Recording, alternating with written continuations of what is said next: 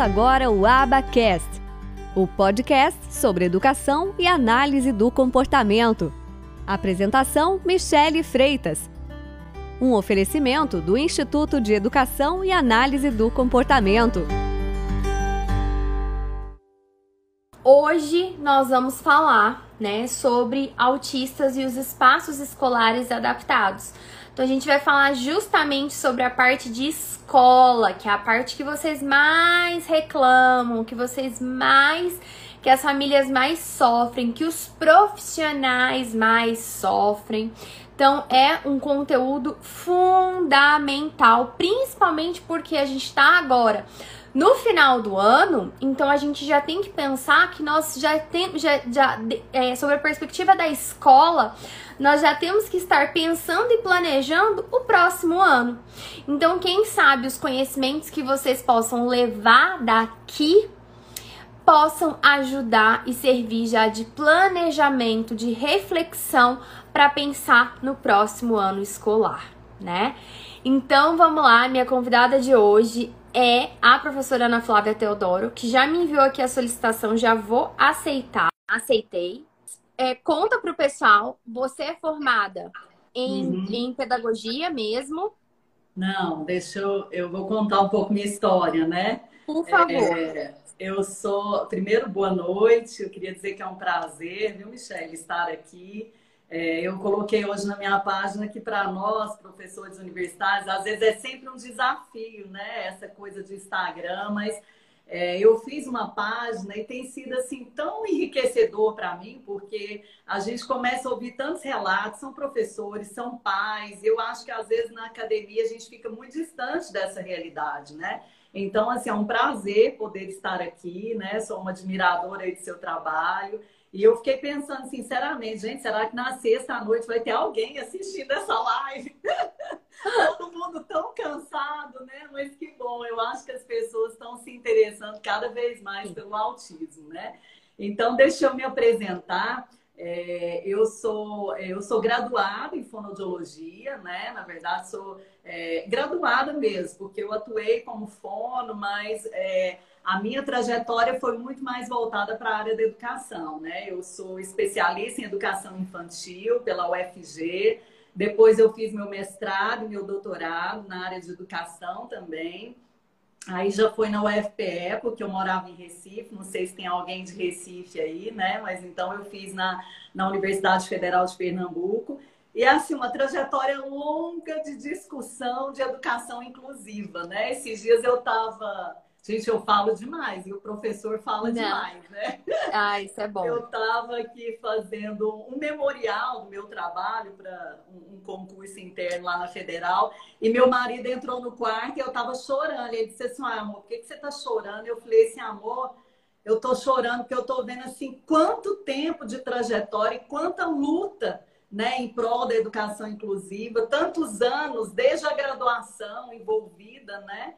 Com a educação inclusiva, e eu acho que isso foi assim e a discussão do autismo é uma discussão que me interessa muito, né? Olha aí, eu tô tão feliz, gente, pessoal da UFPE entrando e também, amigos, né? Ó, gente, é a minha primeira live, então eu sou uma pessoa sem regra, tá? então, se eu estiver fazendo alguma coisa errada, você pode me dizer, viu, Michelle? Mas Imagina. é isso, então, a minha trajetória. E eu hoje sou professora, né, da Universidade Federal de Goiás, eu sou goiana, eu voltei para Goiás só há, há cinco anos. E eu trabalho na, na Faculdade de Educação com as disciplinas na área de educação inclusiva, né? Então, minha discussão é educação especial e educação inclusiva e pesquiso nessa área e, sobretudo, na área do autismo, né? Não, bacana. Tanto que por isso que eu me confundi, né? Eu achei, eu não sabia, porque eu não li aqui realmente sobre a sua, não sei em que ponto aqui que fala que você era fonoaudióloga, eu não eu não uhum. sabia, fiquei surpresa. É uma área que eu eu brinco que se eu fosse fazer outra graduação, eu faria em fonoaudiologia, porque eu flerto muito com essa área. É, porque tudo, é, a base é a linguagem. É, não é tem verdade. como. Então, assim, você vai falar de alfabetização, a linguagem é a base. Então, uhum. se, se você não entende, pelo menos assim, um básico sobre é, a, a, a, o desenvolvimento é, da linguagem, assim, eu, eu, eu, brinco que é, o desenvolvimento da linguagem é parte do desenvolvimento infantil. Assim como o desenvolvimento sensorial, assim como o desenvolvimento social, socioemocional. Então, tudo isso faz parte da grande área de desenvolvimento infantil. Então, todas as pessoas que trabalham com crianças deveriam estudar sobre desenvolvimento infantil. Uhum. Porque a gente, é, a gente precisa ter aquela base ali. Uhum. É, e que, infelizmente, a gente ainda não tem dentro da graduação, por exemplo, de, de pedagogia. Uhum. É, então, assim, então é algo que eu acho que ainda precisa ser conquistado e melhorado. E, é. e, e sei que tem muitas pessoas que trabalham é, para isso. É. E, e, é engraçado que nos Estados Unidos, é, no Reino Unido, tem muita figura do fonoaudiólogo escolar. Né? Uhum, do... sim, então, sim. assim, a fonoaudiologia uhum. é muito ligada com a educação, uhum, que no Brasil não é tão comum. É. é, inclusive o que me levou a, a, a, educação foi a fonoaudiologia escolar. Quando eu entrei na escola pela primeira vez, eu disse, gente, é isso aqui que eu gosto. Não é hospital, é escola, não é clínica, é escola, né? E foi daí que eu enveredei para a educação. Mas acho que você falou uma coisa assim. Primeiro, esse encontro da fonoaudiologia com a educação, eu, assim, sou muito feliz por esse encontro, porque eu acho que a fonoaudiologia, ela me deu uma base de conhecimento na área de educação especial que a educação né, é, não me deu. No doutorado, você ter noção, apesar da minha discussão ser sobre educação especial e educação inclusiva, a gente tinha pouquíssimas disciplinas nessa área, né? E eu penso, é, é, Michele, que a, a inclusão ela tem que passar pela formação dos professores, né? Então, assim, eu, eu me vejo né, com uma responsabilidade muito grande na faculdade de educação, porque eu formo alunos, eu formo os futuros professores, né? Então, assim, é, e eu tenho essa preocupação, sobretudo em relação ao autismo, porque há um desconhecimento muito grande, né? Então, é, eu acho que, que essa formação, e, e hoje é incrível, viu? Os alunos, eu sou orientadora de trabalho de conclusão de curso, Gente, de, de 10 alunos que eu tenho, 8 querem pesquisar autismo. Então, assim, isso é Você... bom, significa que Sim. eles querem aprender, né? Sim, talvez é uma coisa que há cinco anos atrás você não via. Nunca, não, de forma alguma. Né? E hoje, é, nossa, há, uma, há um interesse muito grande dos alunos, eles querem saber cada vez mais, né? E, e eu fico muito feliz, porque eu acho que devem ter muitas mães aqui é, né? Tem alguém colocando aí que é muito sofrido, e às vezes é muito sofrido, e eu não culpabilizo assim o professor, porque às vezes esse professor não teve formação nenhuma. Não que a gente não tenha que buscar essa formação depois, Sim. mas essa formação inicial ela é importantíssima, né? Ela é importantíssima. Sim. Ali vai despertar esse aluno para buscar, para buscar mais conhecimento, né? Você acha assim, é, que você que lida com os, com os professores dentro da graduação, você acha que o autismo ele começou a ser mais falado? E porque assim, eu vivo dentro de uma bolha, né? Disso 24 horas por dia desde 2014. Então, uhum. é, às vezes a gente acha que todo mundo sabe sobre isso, só que não. É, então, assim, só que eu, eu brinco que é a maldição do conhecimento, que às vezes você fica tanto imerso naquilo, imerso naquilo, estudando aquilo, que você acha assim, gente, mas isso é tão básico. Uhum. É, não é possível, todo mundo já sabe disso. Mas Engraçado, não, eu tenho esse é. mesmo é... sentimento, Michelle. Às vezes eu penso assim, gente, mas isso aqui é tão básico, acho que eu vou falar uma coisa, vou chover no molhado, porque todo mundo isso. já sabe. Mas mas é incrível, como, como não, viu? Porque, por exemplo, a minha disciplina, eu tenho uma disciplina de núcleo livre que eu trabalho com, com, com autista. Eu trabalho com alunos de diversos cursos. Então, pega aluno de jornalismo, pega aluno da medicina, para você ter noção. Teve uma turma que eu peguei uns quatro alunos, eu tive quatro alunos de medicina. E eles falaram que na medicina não tem discussão sobre autismo. Sim, então, exatamente. Assim, que é muito rasa, né? Uhum. Então, você imagina, se na medicina a discussão sobre autismo é rasa, né, quase não há discussão, você imagina na educação. Então, assim, eu, eu nessa disciplina que eu dou, que é de núcleo livre, eu fico muito feliz, porque ali a gente tem alunos de diversas licenciaturas, alunos de diversos cursos, todo mundo ouve falar um pouco do autismo, porque eu, eu destino pelo menos uns seis, sete encontros para a gente falar sobre autismo. E ainda é pouco, viu? Porque quando eu termino, eles dizem, ah, professora, podia fazer mais. Eu falei, gente, acho que eu vou ter que fazer uma disciplina só sobre autismo, para dar conta, porque é muita coisa, né? Sim, e, e de quanto tempo para cá você acha que esse interesse das pessoas ele começou a ficar mais latente, que você tem sentido dentro da universidade? Nossa, Michelle, assim, eu estou aqui na, na Universidade Federal há cinco anos, né? Uhum. Mas quer dizer, na minha trajetória anterior, que eu vim de mestrado e de doutorado, desde 2000 e... Deixa eu ver, acho que eu fiz meu mestrado em 2003, eu não ouvia falar dessa discussão sobre autismo. Eu acho que isso é recente, isso é de, uma, isso é de uns cinco anos para cá, eu é. acredito, assim, na minha realidade. Eu acho uhum. que o boom do autismo se deu de uns cinco anos para cá. Essa preocupação maior, né, eu acredito que foi. Sim, é, eu, eu vejo também, assim, quando, quando eu entrei nesse mundo, que foi em 2014 é, eu ainda não via tanta discussão e nem tanto interesse. Eu acho que estava bem no boom, assim, de início de muitos diagnósticos. Uhum. 2014, 2015. É, mas, assim, eu vi que tudo começou a ficar mais popular. Acho que assim a rede social ela ajudou muito, muito. É, nesse processo. É, mas assim eu vejo que foi algo. Eu entrei na rede social em 2015. Uhum. Então, é, mas eu vejo que isso ficou mais forte lá para 2017. Uhum. Assim, de, de, de você ver um boom assim mesmo, de você ver mais pessoas falando, mais pessoas se interessando. É. É, então, de ser mais comum, né? Eu brinco assim, gente, será que é porque Deus está colocando todas as pessoas que têm algum familiar autista no meu caminho, no caminho da minha família, dos meus é. pais, das pessoas uhum. que, que estão no meu, no meu círculo, né, de, de uhum. pessoas, porque não tem lógica do, do, tanto de gente assim que, que surge. Então a gente uhum. realmente assim, claro que a gente tem algumas é, justificativas para esse aumento de diagnóstico. A gente tem melhores critérios de diagnóstico, é, a gente maior tem maior. Né? Exatamente, né? Uhum. Mais conhecimento. Então, isso é, acontece muito. E, uhum. e alguém até trouxe aqui, né? Ah, depois da pandemia tem aparecido muitas com hipóteses ou características de autismo. E eu uhum. acho que a pandemia atrasou os processos diagnósticos.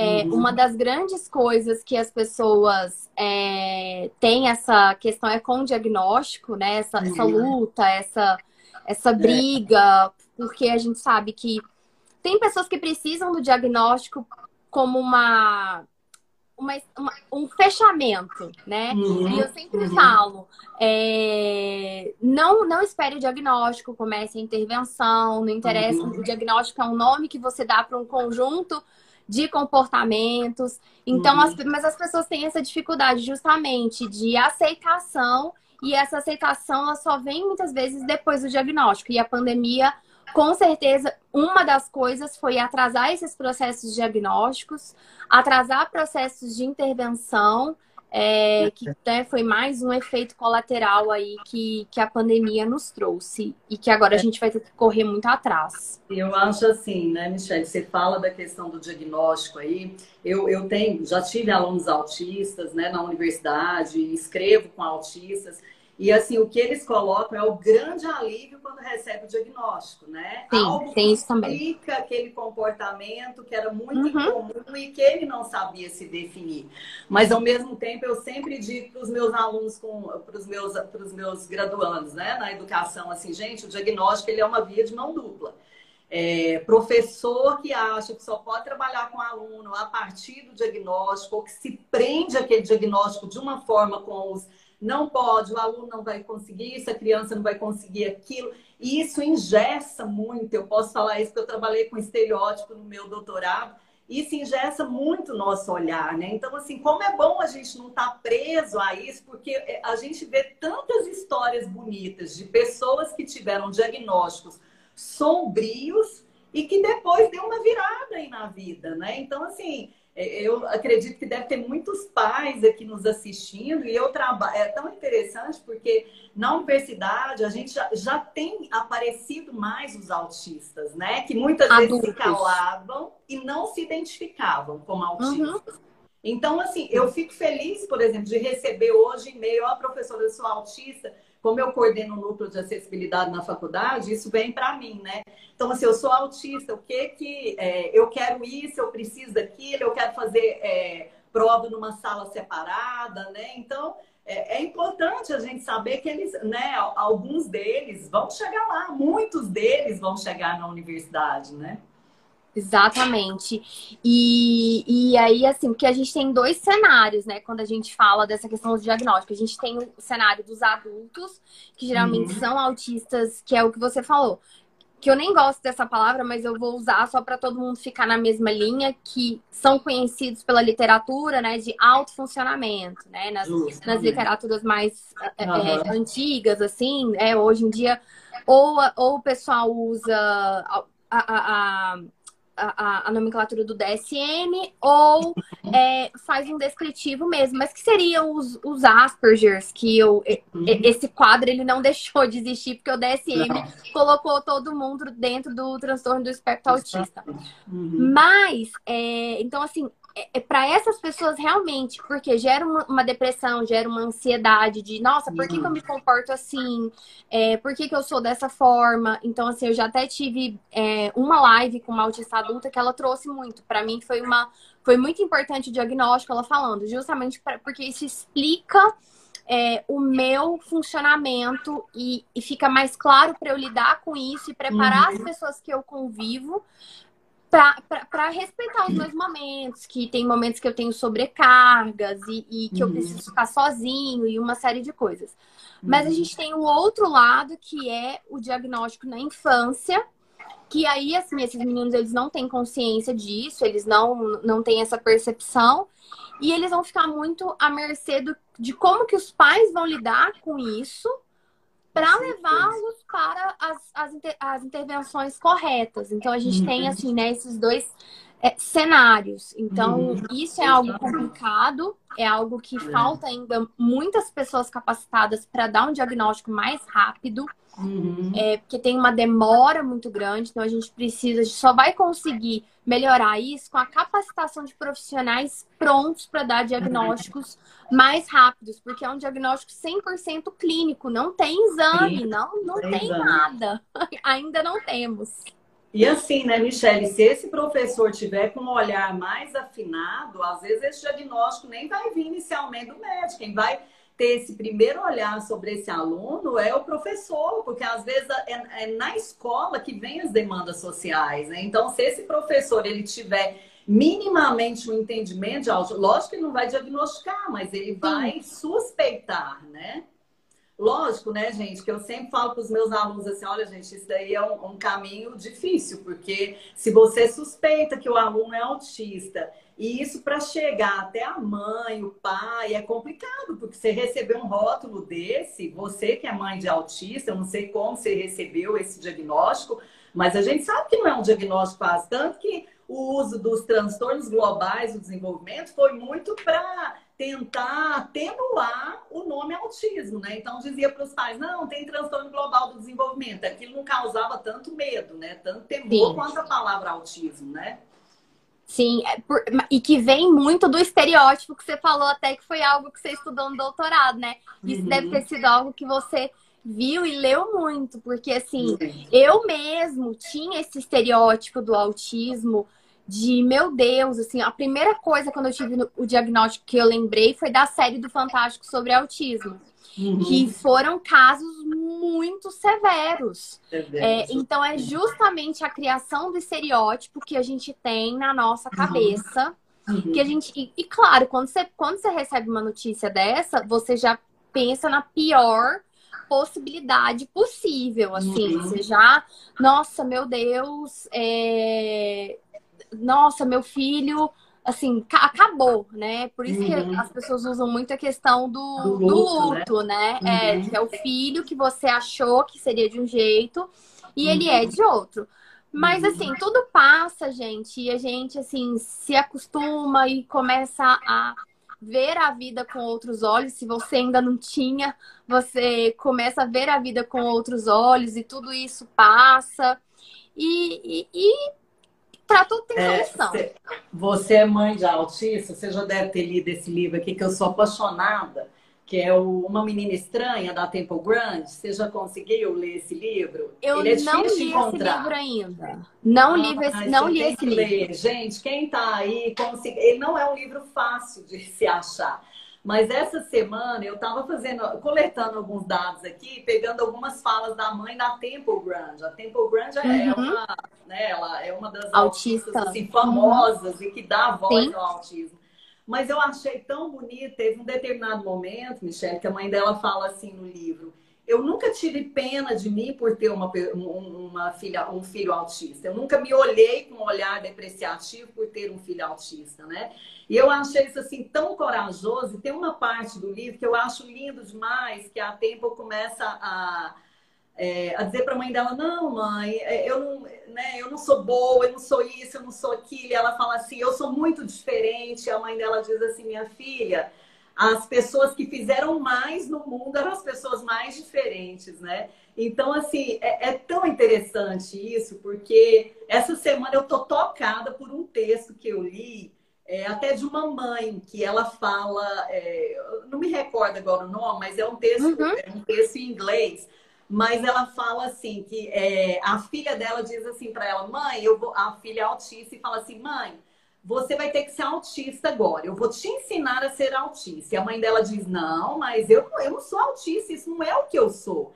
E aí a mãe diz para ela assim, não, a, a, filha, né, diz: Não, mãe, eu vou te ensinar a se comportar como uma autista. Você vai ter que fazer isso, isso e isso. Aí ela começa o texto assim, dizendo como a gente tenta normalizar o outro, né? Colocar o outro dentro daquele padrãozinho que a gente acha que é o padrão correto, né? E, tá. e, gente, eu ouço tanta coisa, eu leio tanta coisa, e eu quero falar tanta coisa bonita que eu ouço. Aí eu, eu ouvi uma mãe falando essa semana que eu achei muito bonita. Ela disse assim: Gente, eu, eu, não, eu não me importo mais com o que os outros pensam a respeito da minha filha. Não me importo, eu não eu não dou ouvidos mais para isso. Antes, quando a minha filha entrava em crise, eu desesperava. Hoje, não.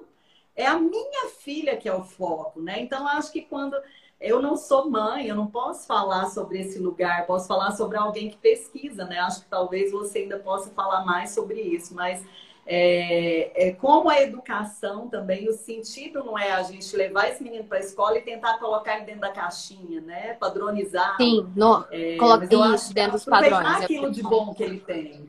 É, justamente. Sim. É, eu tenho, eu tenho assim, é, eu tenho duas visões é, sobre isso. Assim, eu é, eu busco um equilíbrio, né? E esse equilíbrio ele nem sempre é fácil, porque assim, e coincidentemente hoje eu fiz reunião de final de ano com a professora até do Dioguinho. É, ah. E uma coisa que eu é, que eu busco é que assim a gente tem que cobrar dele. É, eu quero que, assim, hoje a nossa luta, né? Ele, tá, ele vai fazer 10 anos daqui uns dias, e hoje a nossa luta é com a alfabetização. Então, uhum. ele já desenvolveu bastante a linguagem, claro que ainda tem coisas para serem trabalhadas. É, ele já reconhece todas as letras, já reconhece os fonemas, reconhece rimas, enfim. Então, todo o nosso trabalho ele é muito focado em instaurar nele todas as competências de alfabetização. Então, assim, é um tema que eu estudo muito. É, então, assim, a linguagem e a alfabetização são dois temas que eu acabo estudando muito porque eu tenho um interesse muito pessoal nisso. É, uhum. E eu então, assim, eu busco, assim, não que as pessoas é, queiram que, ai, elas só sejam legais e boazinhas com ele, mas que elas uhum. não cumpram o papel delas educacional, porque eu quero que ele vá para aquele ambiente uhum. escolar e ele aprenda. É, então, essa fala que eu sempre. Você não quer que ele vá só para sempre... socializar, né, Michelle? Como as pessoas Exatamente. Acham, né? Inclusão é, é só para socializar. É, ah, é por nossa, porque ele é muito bonzinho, ah, porque ele é muito amável. Não. É, eu quero que você goste dele. Realmente, ele é uma criança muito amável, né? Porque é meu filho, mas realmente ele é muito cativante e tudo. Mas eu quero que ele vá para a escola, que ele aprenda, que ele tenha ganhos ali naquele ambiente. Então, eu quero que esse professor ele engaje no processo educacional. Ele não precisa tá sozinho. Eu sei que é difícil, ele vai ter o nosso apoio, é, porque ele tem uma mãe que também é profissional, é, então, assim, esse professor vai ter o nosso apoio, mas ele também precisa fazer a parte dele, que é igual você falou, é o do buscar o conhecimento, não é só aceitar, uhum. né? Que eu acho que os pais, eles não estão mais tolerando ele. Ah, não, mas você aceita, você é muito boazinha, você é muito carinhosa. Só isso uhum. não é não é o suficiente. Isso é o básico para você trabalhar com o ser humano, principalmente para você trabalhar com criança dentro do ambiente educacional. É, mas é, precisa haver um ganho pedagógico, não tentando colocar ele dentro da caixinha, comparando com os pares de mesma idade, mas comparando ele uhum. com ele mesmo. Com ele mesmo. É, ele com ele que, mesmo. Então, assim, é, que essa é uma coisa que dentro da, da, da minha área, né, dentro ali da análise do comportamento aplicada, é uma das maiores belezas que eu acho, que é comparar o sujeito com ele mesmo. Então, uhum. isso eu acho, assim, fundamental, é, porque a gente, assim, tem que pensar que, por exemplo, ah, ele está no terceiro ano, é, eu coloquei ele para repetir o terceiro ano, e devido à pandemia e tudo, então achei que o timing estava bom para não, vamos pegar e vamos, vamos repetir, já que mudou de escola, veio pandemia, vamos aproveitar esse timing e vamos colocar ali. Então, por exemplo, conteúdo de ciências, geografia e história, ele ainda consegue acompanhar com as devidas adaptações.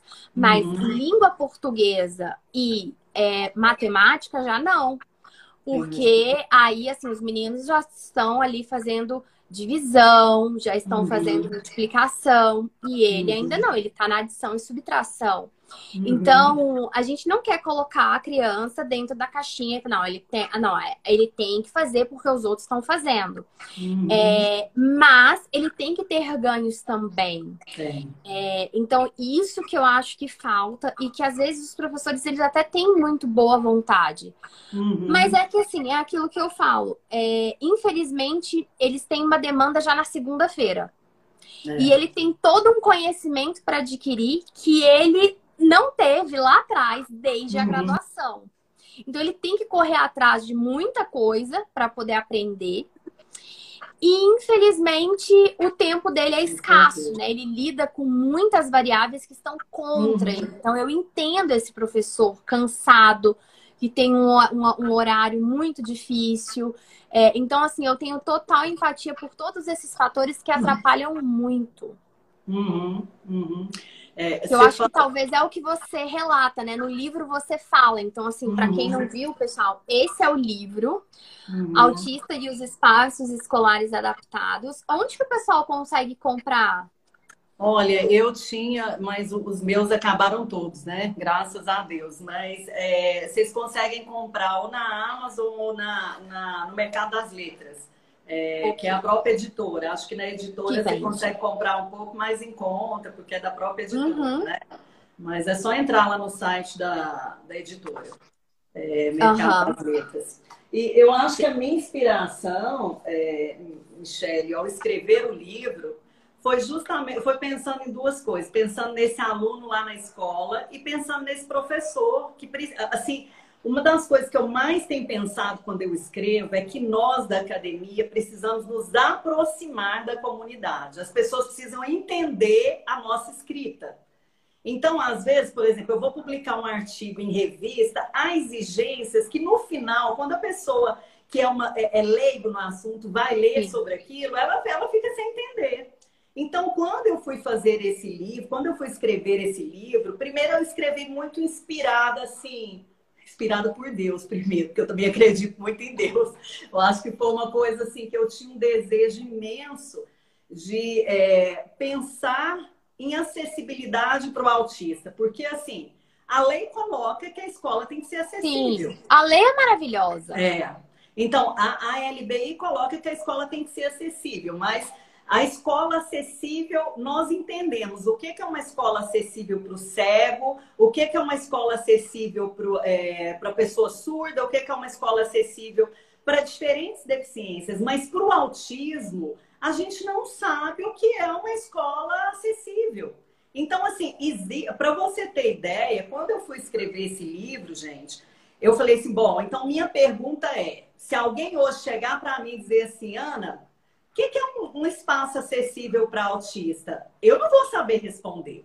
Então, essa era a minha pergunta quando eu comecei a escrever o livro. Eu pensei assim: bom, então eu tenho que fazer levantamentos de estudos que falam sobre acessibilidade para autistas, que fala sobre espaço escolar adaptado. E aí foi tão interessante, Michelle, porque eu encontrei é, de 16 estudos que eu fiz levantamento, apenas três eram estudos do Brasil, pesquisas do Brasil. Então, quer dizer, pensa como, gente, como há uma lacuna nessa área, como a gente não tem discussão nessa área. E eu, quando eu comecei a escrever esse livro, gente, eu pensava assim, gente, quando alguém for ler o meu livro, eu não estou fazendo propaganda do livro, gente, eu vou falar, o que a gente ganha é irrisório. Ninguém ganha assim, dinheiro com livro, é, é. Não, não ganha não. A gente quer Exatamente. que a, as pessoas conheçam, né? Conheçam Sim. aquilo que a gente escreveu sim. e aquilo que a gente demorou tanto tempo para gestar. Nossa, sim. E, e assim, quando eu comecei a escrever o livro, eu falava assim, gente eu sou uma pessoa muito questionadora. Como professora, às vezes eu ia fazer curso e aí eu ficava assim para a pessoa, mas por que, que eu tenho que fazer desse jeito? Mas por que, que o autista gosta assim? E aí eu falei, não, eu quero escrever um livro em que a pessoa vá vendo o diálogo com o autista e vendo a proposta. Então, o que que eu pensei? Eu quero falar, eu quero trazer a voz do autista e quero trazer o que os estudos falam a respeito do design. E aí eu usei esses três livros aqui. Eu usei o livro da, da Temple Grande, eu usei o livro da Dona Williams. Você conhece a Dona Williams? Já ouviu falar? Não, não conheço. Nossa, é maravilhoso. Eu vou fotografar depois e te mandar me, me, Aham, por favor. E o outro foi esse daqui, Nascido em um Dia Azul do Tante. Uhum, uhum. Então, o que, que eu fui fazendo? Eu fui coletando o que eles falavam do ambiente escolar e falei, eu vou cruzar esses dados com o que os autores falam a respeito do ambiente escolar. Gente, e assim, olha, eu vou te falar uma coisa. A primeira pergunta que eu acho que vocês devem se fazer aí é: mas por que adaptar ambiente para autista? Quem é leigo vai pensar isso, mas por que adaptar um ambiente para autista? Gente, quem não conhece autista, a gente está falando aqui para pessoas que a gente não conhece, então a gente não sabe qual é o ponto de, né, qual é o nível de conhecimento. Mas para quem não conhece, o autista ele tem experiências sensoriais muito distintas da nossa, né? Então, quando o primeiro capítulo eu explorei a sensorialidade para que a pessoa que lesse conseguisse entender o que que era essa sensorialidade. Então, é, eu assim tiveram alguns depoimentos é, Michele, que assim me tocaram demais. Pra vocês terem ideia, gente, quem está ouvindo aí, é, sobre essa, essa percepção sensorial do autista, que a gente não tem, nós que somos neurotípicos, nós não temos noção. É, um desses, desses depoimentos que eu peguei, que foi do Tito, veja o que, que ele fala. Deixa eu ver se eu acho até aqui para eu ler assim, bem bonitinho, do jeito que ele falou. Eu tô aqui com, com. Professor é assim, né? Sempre tem um esquema. Com o livro na mão. Mas deixa eu ver. Ah, olha aqui, veja o que, que ele fala, gente. Eu achei isso aqui muito lindo. Ele fala assim: olha, isso aqui é um, um autista chamado Tito, que ele escreveu uma, uma biografia. E ele diz assim: olha, quando eu ele fala que ele foi num consultório médico e olha como é que ele enxergou aquele consultório, gente. Veja que, que curioso. Ele diz assim: olha, quando eu entro em uma sala nova pela primeira vez e olho uma porta, reconheço-a como uma porta apenas após alguns estágios. A primeira coisa que vejo é a sua cor e depois passa a ver a forma da porta. De qualquer maneira, quando olho as dobradiças da porta, posso me distrair com a função das alavancas. No entanto, atrai minha atenção dali e me pergunto sobre a função daquele objeto. Retangular, grande e amarelo com alavancas me pergunto por que, que ele está ali. E eu respondo mentalmente a pergunta. Ele me permitiu entrar naquela sala e pode ser aberto ou fechado. E o que mais pode ser isso além de uma porta? Minha rotulagem está completa, então passo para o próximo objeto. Gente, pensa o que, que é isso para um autista. não sei se deu para ficar claro com a minha leitura, Sim. mas ele diz que quando ele enxerga a porta, ele não enxerga a porta como um todo. Ele vai ver a fechadura, ele vai ver a dobradiça, ele vai ver a cor, até ele formar a imagem como um todo e dizer assim: peraí, isso aí é uma porta. Vocês pensam, gente, o que, é isso em termos de, de espaço, de adaptação, de sensorialidade? É, eu estou escrevendo um artigo com um autista adulto e assim me emocionou tanto. Ele falou assim para mim, Ana, as pessoas não entendem a nossa sensorialidade. Por exemplo, quando eu estou olhando para você aqui, eu vou vendo partes do seu rosto até juntar o todo. Isso é o que a gente fala de teoria da coerência central, né? Da fraca coerência central. E aí ele disse uma coisa assim, nossa, eu fico arrepiada. Ele me mandou esses dias esse escrito gente. Eu já estou contando do próximo livro sem, sem escrever ainda, mas ele falou assim, Ana, minha mãe tinha sofrido um acidente, eu era pequeno e eu fui para casa de uma tia. E aí eu, me, eu, eu percebi que eu não sabia como era o rosto da minha mãe, como se eu visse os fragmentos e eu não conseguisse ver esse rosto como um todo. Gente, pensa o que é isso. Eu não estou dizendo que todos os autistas têm Sim. essa percepção fragmentada Sim. da realidade, tá, gente? A gente vai ter autistas é, que são hipervisuais, ou seja, é, a, a luz vai ser muito forte para ele, as cores vão ser muito gritantes. Esses dias eu estava ouvindo um autista falar assim que ele não conseguia prestar atenção na aula porque o batom da professora era vermelho demais. Então, então essa sensorialidade ela precisa ser pensada quando a gente organiza um ambiente. Eu sinto que a gente está numa live que eu não posso mostrar as fotos que tem no meu livro, porque eu fiz um livro assim muito visual para que as pessoas pudessem ter é, esse entendimento, né? Deixa eu ler um outro relato aqui que eu acho muito legal, que é a da é da eu Dona só colocar Fala. aqui, ó. Tá, assim. mostra aí. Gente, deixa eu falar que legal essas imagens aí. Essas imagens são de teses de doutorado que eles tentaram expressar através da imagem a percepção sensorial do autista. Então, assim, pra você ter uma noção, eu coloco nesse primeiro capítulo essas imagens, assim, o que, que é um autista hipervisual, o que, que é um hipovisual, que vai ser totalmente o contrário, né? O hiper, não sei se você consegue mostrar aí, mas o hiper vai ver tudo com uma intensidade muito grande, ao contrário do hipo. É, justamente. Então, é, na, na foto não dá para ver com tanta, com tanta nitidez, sim, né? Mas sim, vocês conseguem lá. ver. Mas, por exemplo, o que que me tocou muito, gente? Por exemplo, olha o que, que a dona Williams fala sobre a escola dela. Ela fala assim, olha, os corredores e as paredes de quase todas as escolas convencionais são um constante tumulto de sons, luzes fluorescentes, campainhas a tocar, pessoas esbarrando uma, umas contra as outras, cheiro de produto.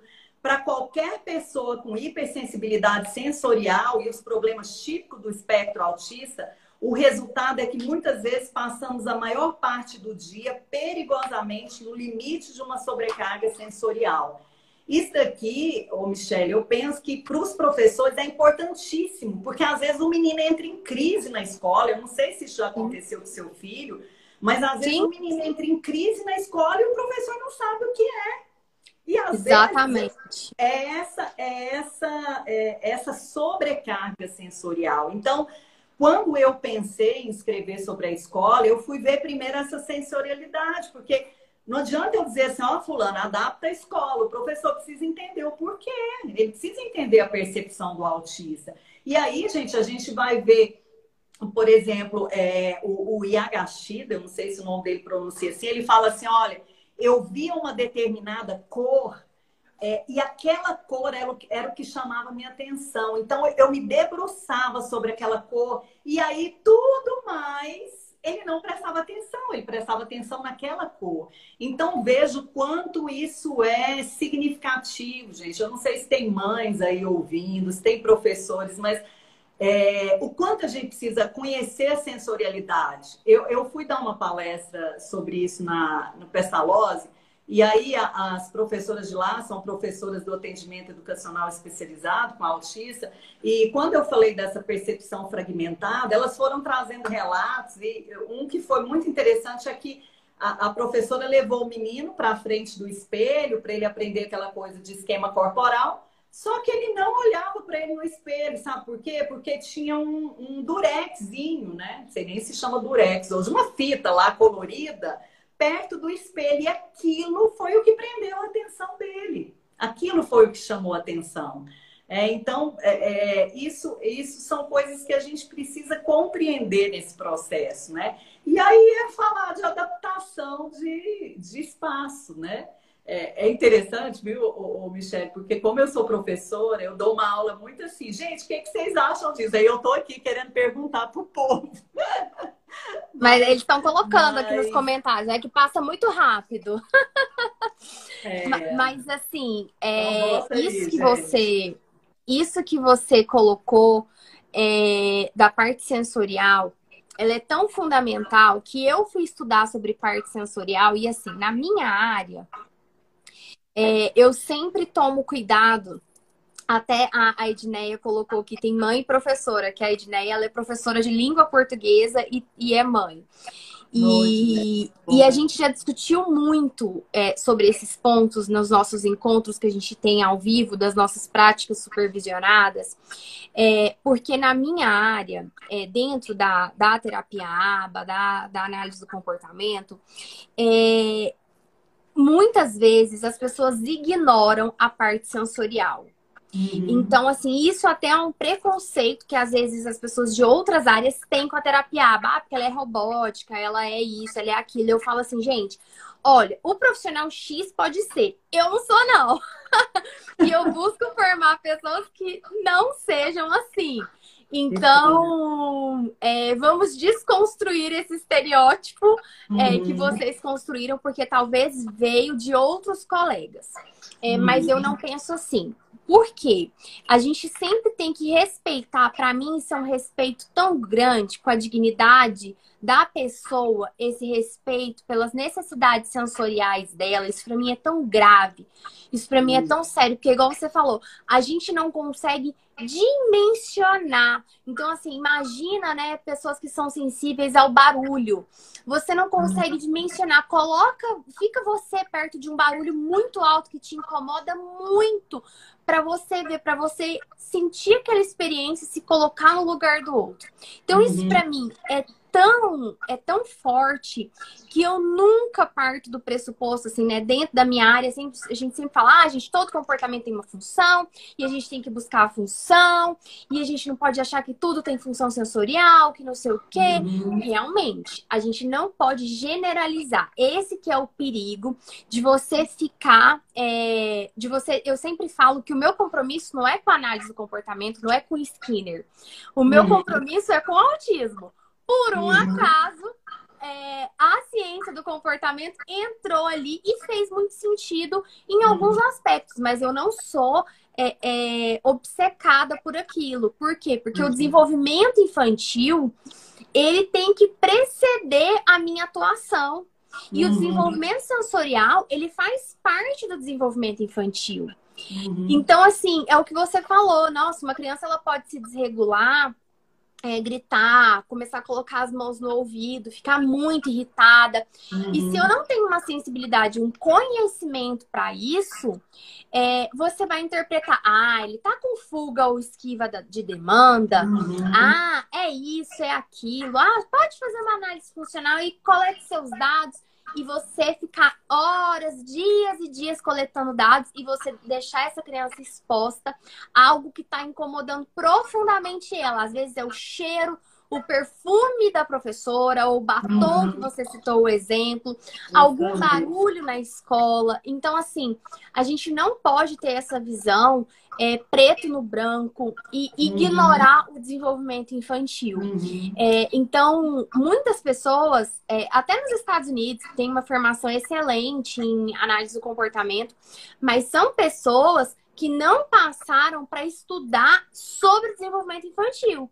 Elas uhum. estudaram sobre a análise do comportamento, sobre a ciência do comportamento. Às vezes são pessoas mais teóricas, é, uhum. que não uhum. vivenciaram a educação especial, o autismo. Uhum. Mas ela pode já ter publicado 50 artigos, 100 artigos, ainda mais lá fora, que, que eu brinco que as pessoas espirram e já publicam.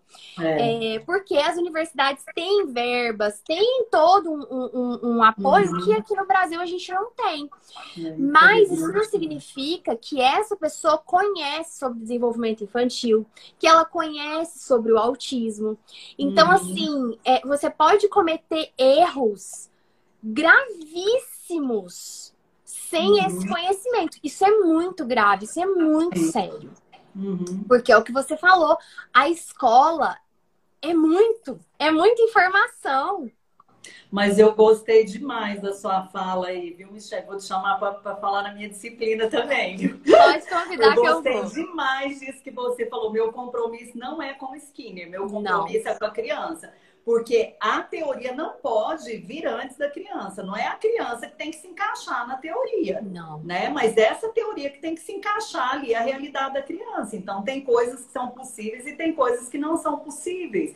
Então, eu tenho muito essa flexibilidade. Eu leio muita coisa, eu estudo muita coisa. E eu acho tantas coisas bonitas em diversas teorias e falo assim, poxa, isso daqui, gente, é bonito demais. Os pais precisam saber, o professor precisa ouvir isso.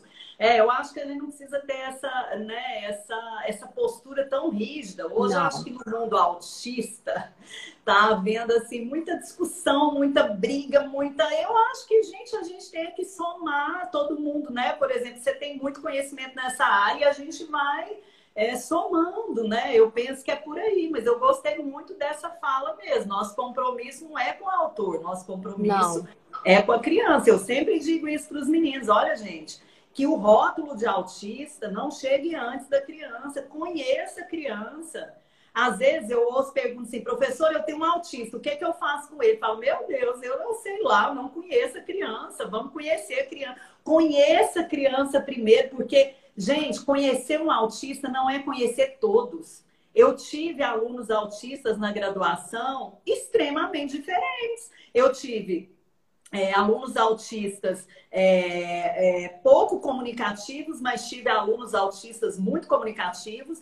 Tenho amigos autistas extremamente afetivos de abraçar, de beijar, de olhar no olho. Então, existem coisas que a gente precisa ir desmistificando, né? Eu acho que eu sempre. Uma das aulas que eu dou para os meus alunos é sobre estereótipo. Eu acho que a gente precisa ir desconstruindo isso, né? É... Oh, gente, tanta Já, gente querida aí, ó, gente.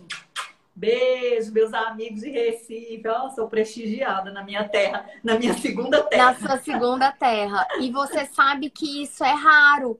É... eu, eu pude viver né, um ambiente de academia é... que não foi fácil para mim, que foi muito difícil, é... justamente por essa rigidez não uhum. ter essa flexibilidade. É, e isso para mim é muito difícil de aceitar, porque eu vivo o autismo na pele. 24 Sim. horas por dia, 7 dias por semana. Uhum. Então, assim, eu não eu, eu sempre falo isso para todos os profissionais é, que vêm me buscar para fazer parte da formação deles, buscando conhecimento é, da análise de comportamento aplicado, e eles falam: não, Michelle, mas eu gosto do jeito que você explica, eu gosto da visão que você traz. Eu falo assim, uhum. gente, porque vocês não podem ter um compromisso maior, como você falou, com o teórico X. É. Eu sempre é, deixo isso muito claro. É... E as pessoas que, assim, que muitas vezes desde a graduação, principalmente o, o, pessoal da psicologia, que desde a graduação vieram com essa ideia fixa de, de Skinner e foram uhum. pesquisar uhum. e foram para essa área, eles têm uma dificuldade muito grande e entendem isso como uma afronta, como algo assim, uhum. nossa, você está me criticando. Não, cada um tem seu. Se você dedicou a sua vida para estudar uma teoria e você quer se manter uhum. fixo a ela, tá tudo certo. Mas uhum. para mim não, não, não dá porque Isso o meu compromisso ele é muito emocional também. Então eu não uhum. posso, eu não consigo me desvencilhar uhum. é, disso. Então o meu emocional ele é mais forte do que qualquer compromisso, história que eu tenha tido, porque tem gente que nossa, não, mas eu vim de uma graduação onde eu já fiz iniciação científica é, uhum. naquela área com aquele professor e a gente pesquisa isso e tudo. Então, assim, não. É, então, assim, agora mesmo que eu tô. Hoje mais cedo eu tava lendo um artigo, tá até aqui na minha mesa, de uma aula que eu tô elaborando, uhum. que é justamente aqui, ó linkando a, é. a, a, cognição com a alfabetização em alunos com autismo. E uhum. aí traz, traz justamente o que você estava falando, a questão da, da coerência central fraca, né? Um dos uhum. motivos que as pessoas com autismo têm tanta dificuldade com a alfabetização, a gente tem três hipóteses.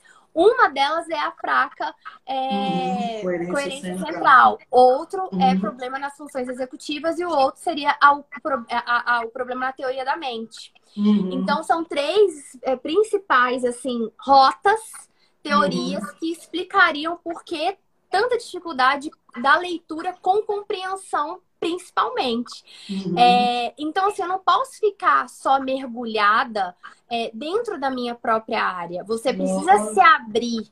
Porque para mim, a beleza do A gente restringe demais, né? Nossa. né? Porque tem gente escrevendo tanta coisa bonita, tanta coisa interessante. Eu não tenho, ó. As pessoas, por exemplo, têm um pé atrás com a psicanálise por conta de toda aquela história da mãe geladeira. Mas existem uhum. coisas muito legais. Que Ela já exemplo, evoluiu, né? Depois é, eu disso. tenho um livro aqui que eu, gente, eu já li e reli esse livro que eu amo, chama A Voz do Autista. Então tem coisas muito bonitas. Eu acho que a gente não pode. Eu sou professora, eu estou na academia, eu não me fecho para teoria, não. Eu, eu acho assim Gente, eu encontro alguma coisa que me encanta, eu sou encantada. Então, aquilo ali falou meu coração. Nossa, isso aqui eu acho que, que meus alunos precisam ouvir, precisam saber, né? E por isso, quando eu também falei sobre os espaços escolares adaptados, eu, eu tive essa preocupação, assim, de ouvir o que, que o autista falava sobre esse, esses espaços, né? Sei por que. Você teve,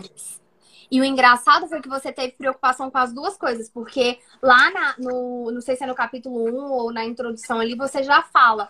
Olha, eu não quero que isso aqui seja um auto, uma, um autorrelato, uma autobiografia. Uhum. Não é isso. Mas uhum. você não deixou de olhar para a ciência, mas olhar para também para o ser humano. Isso uhum. para mim é tão foi um dos grandes embates que eu acho que eu tive assim no, no meio acadêmico de principalmente dentro da ciência do comportamento, que é essa coisa, não, mas é ciência, é científico, é não sei o quê, é não sei o quê. E aí eu falo assim, gente, mas, mas aí eu não posso olhar para o ser humano também, é, uhum. é, sabe? É um embate, assim, você fica uhum. com, com, uma, com as, Eu tive umas crises existenciais é, muito difíceis nesse processo. Então, é algo realmente, assim, que não é fácil e que eu achei muito legal porque você é, é, incorporou as duas coisas. E, e, é o que você falou da responsabilidade. Olha, eu tenho responsabilidade porque eu estou formando professores, uhum. eu estou formando pessoas. É. E quando eles têm esse modelo é, de, uhum. olha, gente, nós podemos integrar as teorias, nós podemos. É, não é porque eu, eu acho que isso aqui faz mais sentido nesse momento que eu tenho que jogar fora uhum. todo aquele aquela outra coisa. É, uhum. Então, isso para mim eu achei assim muito interessante e não é algo fácil de encontrar. então, eu fiquei muito uhum. feliz é, de encontrar alguém com essa visão. Vem, né, isso vem assim do meu desejo de ajudar, sabe, Michelle? Igual eu falei, assim, eu não tenho pretensão de ganhar dinheiro, eu já estou na academia, eu já cheguei onde eu queria chegar, né? Não que eu não tenha, lógico, ambições, assim, mas o que eu queria era que os professores lessem o meu livro e falassem, poxa, isso aqui é uma ideia boa. Nossa, essa fotografia aqui me deu uma ideia para fazer na escola. Então, colocar faixas nos corredores, colocar, fazer da escola um espaço mais visual, né? Ter cuidado com o excesso de informação nas paredes, na, né? nas cores que a gente usa na escola. Então, são coisas que eu queria assim que o professor. E olha, para mim foi um desafio, gente, porque eu tive que ir atrás de estudos de design. Meu Deus, Sim. eu sou uma pessoa que não sei nem medir com a régua. Então eu tive que ir atrás, porque os estudos que falam de acessibilidade para autistas são estudos na área da arquitetura. Então tem pouquíssimos. Tinha uma, uma autora da Unicamp, da, do Mackenzie, que tinha feito sobre a questão da iluminação para autista, né? Então, assim, é, foi desafiador, mas ao mesmo tempo, eu, eu, me deu aquela alegria quando eu terminei, sabe? Eu fiz, assim, um livro com muito desejo de terminar, de entregar o livro para o meu pai, que eu amava demais, mas ele morreu. É, o meu livro ficou pronto, ele tinha falecido uma semana antes. Então, assim, eu falo quando eu fiz a dedicatória do livro, eu coloquei, né, que foi dedicado ao meu pai, que era escritor, que tinha essa, essa paixão pela escrita, mas eu me emociono, mas também para todos os autistas que nunca tiveram os espaços escolares pensados para eles. Né? Então, assim, o meu desejo é que, que a gente pense a partir dessa, dessa escrita, né? Sobre esses. Eu falo, isso aqui não é um manual, gente eu mostro, eu trago várias imagens aqui de teses, de doutorado, mas não é um manual, é, é, é uma, acho que é uma, um guia para a gente pensar em algumas coisas, né? Pensar, por exemplo, quando é, é, Quanto tempo que a gente tem, hein? hein Quanto tempo? Tranquilo, tô tranquila. Os meninos não têm hora para tomar banho aqui hoje, porque amanhã é sábado, tô tranquila. Ah, então tá bom. É, então, por exemplo, é, uma das coisas que a gente. Uma das primeiras coisas aí que eu trabalho no livro, eu tô até colocando aqui, Veja, gente, há uma polêmica aí se a gente deve adaptar os espaços. Há duas teorias a teoria do neurotípica, a teoria dos espaços adaptados. O que, que significa isso? Tem autores que acham que a criança tem que conviver em espaços o mais neurotípicos possíveis, os mais normais possíveis, certo? E tem uhum. autores que acham, como a autora que eu me fundamentei, que a gente precisa levar em conta a sensorialidade. Aí a pergunta que eu faço para vocês é a seguinte: qual dessas duas teorias adotar? Então, eu coloco o menino na escola, ele tem autismo, você tem que ficar nesse espaço aqui sem adaptação. Ou eu faço assim, não, eu vou adaptar o espaço para você. Gente, eu acho que eu estou falando tão alto que parece que eu estou dando uma aula, tá? Então vocês me perdoem. Imagina. e aí, deixa, deixa eu colocar isso. Aí eu, a pergunta que eu faço é assim: você coloca uma, um usuário de cadeira de rodas em frente a uma escada e diz para ele, sobe? Você não vai fazer isso, né? Você não vai fazer uma coisa dessa. A gente sabe que a gente não pode fazer isso. Ele não vai conseguir subir com a cadeira de rodas. A gente vai ter que colocar uma rampa. E eu penso que isso vale para o autista. Será que a gente vai dizer para o autista assim, não? Então você é assim, você tem essa sensorialidade, mas se vire, né? Uhum. Viva num ambiente o mais neurotípico possível. Eu penso que não, eu penso que a gente precisa sim adaptar a gente, porque é muito sofrido. Você ouve, por exemplo, a Temple Grande, quando ela vai falar do espaço da escola, por exemplo, a questão da previsibilidade. Gente, para o autista, a imprevisibilidade é algo extremamente doloroso. Hoje ele está na escola e de repente, eu trago vários depoimentos sobre isso, e de repente muda tudo. Né? Então, de repente, eu chego, a minha professora não é aquela, minha cadeira não está no lugar, mudou tudo. Vocês sabem por que, que o autista tem tanta dificuldade com a imprevisibilidade, gente? Por conta dessa percepção fragmentada da realidade. Então, é essa essa essa previsibilidade na escola, ela é muito importante. Eu acredito que você deve ver isso na, na vida do seu filho, assim, de repente, quando as coisas vão mudar de Quando muda o ano, muda o ano, tem que mudar a sala, ele quer ir para a sala do ano anterior. Hoje, hoje é muito mais tranquilo, mas é, já foi muito difícil. Esse já foi um problema da mudança de sala, então tudo isso tinha que ser trabalhado. Da mudança uhum. de professor, se a escola fez uma reforma, por exemplo, que mudou a cor das paredes. Nossa. Então, assim, tudo isso, assim, são tantas é, batalhas, são tantas uhum. coisas, assim, que você nem acha, assim, que vão fazer é, é diferença igual. Nesse momento agora a gente tá vivendo o problema com a chuva, porque Dioguinho não gosta da chuva. Hoje de manhã foi muito engraçado, porque deu um uhum. mega relâmpago aqui, era tipo 7 horas da manhã e ele já tinha acordado.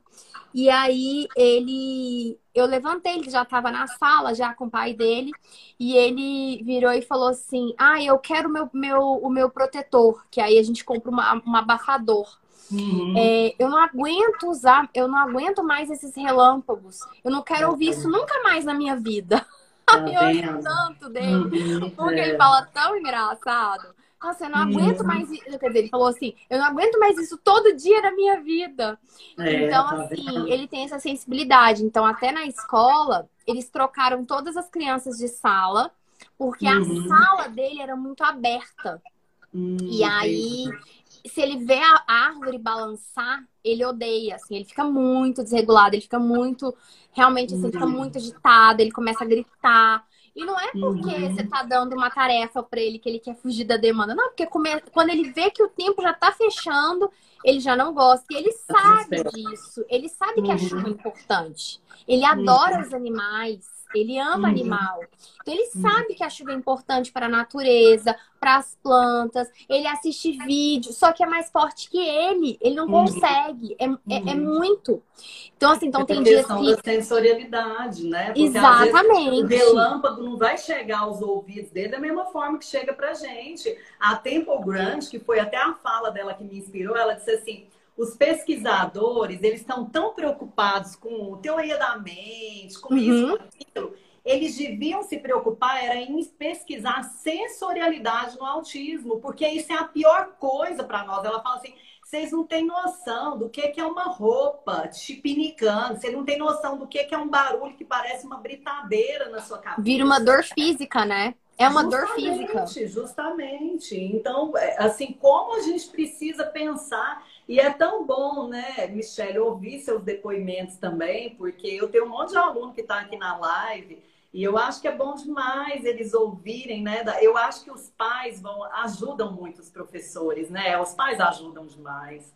Eu Sim, porque eles são os maiores conhecedores do próprio filho, né? Sim, né? Então, é, e, e, isso é importante, assim, a gente fala muito, assim, eu, eu falo que é, eu fiz uma certificação em treinamento de pais. É, e, e, uma das coisas assim que a gente mais é, mais se batia nessa importância de troca com os pais e da importância de treiná-los.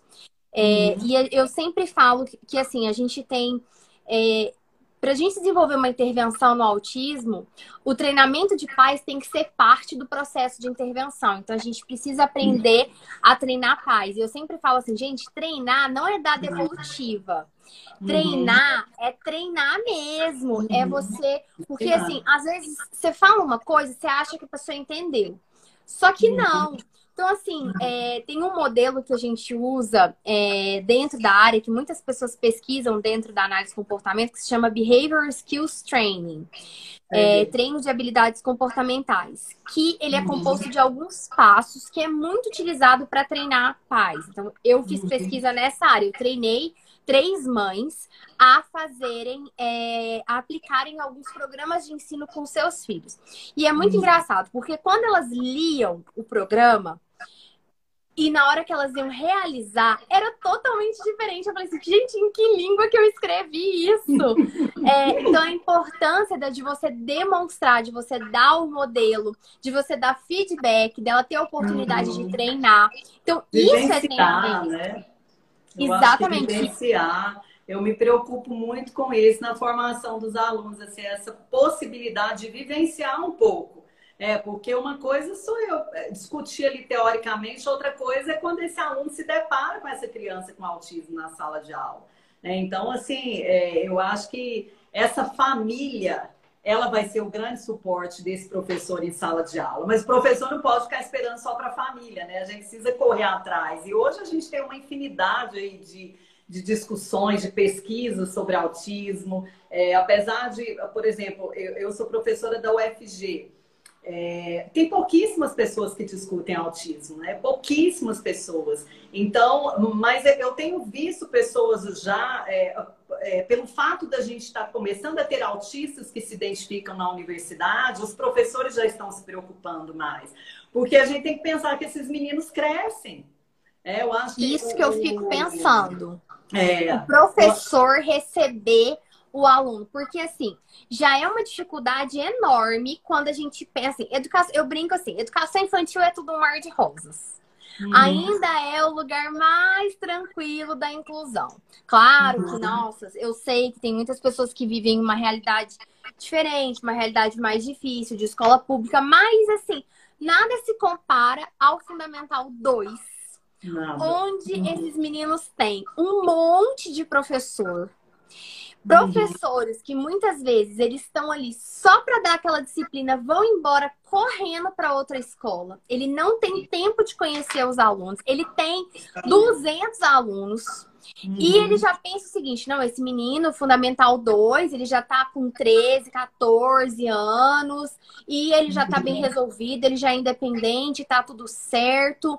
Então, assim, é a fase mais difícil e que eu sinto, Ana, uma uma é, rigidez e pouco interesse dos professores. Claro que uhum. existem uhum. é, é, exceções e tudo, mas assim, uhum. eu já acompanhei crianças que estavam no Fundamental 2, autistas assim, Asperger ali, de, e que tinham uma dificuldade mais na socialização, mas tinham muita dificuldade em redação, em uhum. língua portuguesa, justamente pelos déficits ali da, da comunicação da linguagem uhum. e da comunicação. Sim, mas sim. falava tudo, entendia tudo, mas tinha déficit no uso dessa comunicação de maneira apropriada. Uhum. E aí a gente vê um gran, uma, uma, dificuldade muito grande, eu vejo, dos professores do ensino fundamental. É como. Fundamental 2. É como, sabe, se a turma não tem dono? Tipo, eu venho, uhum. eu dou minha uhum. disciplina, 50 minutos sim. eu vou embora, vai entrar outro. E, tipo, não tem ninguém ali que, que, que, que, cor, que é, geralmente quem faz isso, isso. é o coordenador. É, e isso vai repetir no ensino médio também, né? Porque. É pior ainda. Eu, eu fiz uma pesquisa com autistas adultos, é, até um autista era até do curso de medicina, e, e, eles falando assim o quanto foi sofrido no ensino médio, porque na universidade você já tem, por exemplo, os núcleos de acessibilidade, né? Que é, que é, discutem essa questão, que, que faz toda essa questão da, da inclusão do, do, do, aluno na universidade. Mas no Fundamental 2 e no ensino médio, muitas vezes esse aluno. E até alguém colocou aí para mim, né? É, quem que vai, se as escolas públicas estão mais preparadas? Essa é uma, uma, uma pergunta que eu tenho ouvido muito. É, eu não sei se você vai concordar comigo, mas eu vou falar da realidade que eu vejo, né? É, o que que eu vejo aqui em Goiânia, por exemplo? Eu vejo. Nossa, eu não sei porquê, mas toda hora a tela do meu, do meu celular. Ela, abaixa... ela abaixa a luz, aham. Uhum. É, é horrível. Mas o que que eu vejo aqui? Eu tenho, eu tenho muita relação com o pessoal da escola pública aqui, tanto uhum. estadual, uhum. né, da rede, da rede eh, estadual quanto municipal. E eu posso dizer, assim, eu acho que com tranquilidade, porque eu também sou pesquisadora, que a escola pública pelo menos aqui em Goiás, a escola uhum. pública está à frente. Há mais formação, há mais preocupação, assim, há muita formação para esses professores, tem o atendimento educacional especializado, então é, eu, eu acho que a escola particular ela ainda vai precisar avançar muito nesse sentido. Hoje, se eu tivesse um filho com autismo, é, eu acho que eu, eu optaria pela escola, pela escola pública. Eu tenho visto assim um movimento, pelo menos eu tenho visto um movimento maior de busca de formação, de eu não estou falando gente individualmente, eu estou falando a escola como um todo mesmo, como um espaço social, tanto a escola quanto né, é, tanto, tanto da rede pública municipal quanto estadual, eu, eu acho que as particulares ainda precisam avançar, precisam avançar muito nesse sentido, né? Eu acho que é, entrou aí o Carlos, que foi meu parceiro, nós escrevemos, não sei se ele está aí ainda, mas a gente acabou de escrever um artigo sobre bullying, que eu acho que é outra preocupação Sim. genuína que a gente tem que ter com esse autista dentro da sala de aula. Né? A gente fez ali uma, uma coleta e a gente viu né, quantos discursos, quantos sofrimentos, gente. Não é só bullying de de aluno com aluno, não, é bullying de professor com, com a criança. Então, assim, é, é... A inclusão ela é muito, ela é muito complexa, né? Eu acho que ela muito. é uma coisa, não é uma a, coisa... a, educação, né, Ana? Assim, é. a escola, ela é um espaço uhum. tão complexo porque ela muito. envolve tantas coisas. Uhum. É, então, assim, eu também sou apaixonada pelo ambiente escolar. É, mas assim, ela é um ambiente muito desafiador. É, porque se a gente for pensar, é onde essa criança passa a maior parte do dia dela. Não tem outro lugar que ela vai e que ela passa tanto tempo assim como, como a escola. Uhum. É, então, assim, eu já ouvi muitas pessoas também pra, pra, com relação a, a, esse ponto que você trouxe da pública versus da privada. Eu já vi pessoas que têm condições de ir para uma particular, mas que estão na pública por opção, uhum. é, de, por justamente ter esse apoio maior. Uhum. É, então, assim, é, a privada, é, a gente tem assim, eu, eu, eu brinco, né, que o que é bom para mim, às vezes não é bom para você. Porque uhum. às vezes é bom para mim dentro de uma realidade onde eu faço as coisas de uma maneira diferente que outra pessoa vai fazer. Uhum. É, então eu sempre brinco que eu não sirvo, eu, eu pessoalmente, Michelle, não sirvo de exemplo porque o Dioguinho vive numa realidade que a mãe dele é profissional da área, então não, eu, eu, eu, não sirvo de, de base. Uhum. É, mas o que eu vejo, o que a gente já sofreu um pouco é, dentro da, da, da privada, é, foi muito uma questão de assim. Ah, ele não vai aprender mesmo. Ah, um descaso, é, sabe? Isso é. nos machucou é, é num nível muito grande. Uhum. Então, assim, é, ah, eu, eu tenho ali uma sala onde eu tenho, e assim, dentro de uma escola privada é, de alto nível, e aí a preocupação, ah, eu tenho que, que dar conta dessas outras crianças. Ele já tem acompanhante dele que faz tudo, uhum. que ensina. Eu não preciso uhum. ser parte desse processo. Uhum. E, e da pessoa estar tão preocupada com o conteúdo, de ser tão conteudista, uhum. que ela não, não podia tirar cinco minutos do tempo dela, que ela, assim, é, é realmente não. É como se ele não existisse ali. É. Então, isso foi muito sofrido pra gente, é, da gente passar por isso. Foi um dos motivos que a gente até mudou de escola, porque aí no meio disso veio a pandemia. Mas que a gente, assim, ficou muito chateado, a gente ficou muito triste que assim, a gente não, quando a gente saiu, a gente não recebeu nenhuma ligação. E, de, e assim, a gente hum. tinha uma uhum. longa história nesse, nesse local. Graças a, a Deus, né? Graças Exatamente. a Deus. A sensação que eu tive foi, graças a Deus, que eles não estão mais aqui. É um problema a menos uhum. para eu ter que lidar. Uhum. E esse, isso, assim, a gente nunca cobrou nada deles. A gente sempre mandou tudo. Eu sempre fui daquelas que fazia. Por quê? Porque a mãe dele trabalha com isso uhum. e Imagina, se eu não for usar o meu conhecimento em prol do meu filho, você, uhum. é uma coisa que uma mãe você não vai deixar de fazer. Não vou ficar ali colocando, é, passando para outra pessoa algo que eu sei fazer, eu tenho competência para fazer, eu tenho pessoas que me ajudam nesse processo. A gente tem, graças a Deus, uma rede, uma estrutura de é, para ajudar nesse processo. Então, assim, é, essa foi a sensação que eu tive de, nossa, graças a Deus. É, uhum. Então, esse foi um sentimento muito ruim que a gente teve. É, e eu fiquei assim, a gente ficou muito triste. É, e que eu me coloco no lugar dessas, dessas famílias, né? De, de quanto uhum. elas se sentem assim. Então, uhum. eu sinto que há uma humanidade muitas, em muitas escolas da educação é, pública, no sentido uhum. de ter uma consciência da função social que a escola exerce. Porque a escola é, privada, ok, ela é uma empresa, é, uhum. É, beleza, ela tem que fazer lucro. Eu, eu sou super a favor, eu brinco, falo assim, sou marqueteira mesmo, a gente precisa de dinheiro mesmo, porque senão a gente não sobrevive e tudo. Mas é um negócio que ele é diferente, porque ele é um negócio que cumpre uma função social. Então eu tenho que ter uhum. esse olhar também. Então, é, eu entendo. Essa ideia, né, Michele, assim, do professor de que é o professor de apoio que é o professor do menino, e se o professor Sim. de apoio falta, acabou, a, acabou, a, acabou o mundo, porque o que, que eu vou fazer? É, a criança não pode nem ir para a escola. Na verdade, é, isso pais não é só fazem autista, né, gente? Eu tenho, eu tenho trabalhado bastante com deficiência visual também. E assim, os relatos tão cruéis de crianças que ficam ali no canto da sala de aula. Eu sempre falo isso para os meus alunos. Ó, geralmente eu termino minha disciplina sempre chorando, porque eu sou muito chorona. Mas eu sempre digo para os meus alunos assim: olha, gente, eu tenho certeza que vocês jamais vão deixar um aluno com deficiência no canto da sala de aula. Eu tenho certeza, porque não é possível. Né? Eu, eu penso a importância da, da formação desconstruir barreiras atitudinais também, porque a gente tem muitas barreiras atitudinais, a gente tem medo. Eu, eu, eu, vejo que às vezes o professor ele não faz também um pouco pelo medo, eu não sei uhum. nada disso, o que, é que eu vou uhum. fazer agora? Não quero me meter, é. medo de fazer alguma coisa errada. Justamente, isso é uma barreira muito forte, né? A barreira do desconhecimento.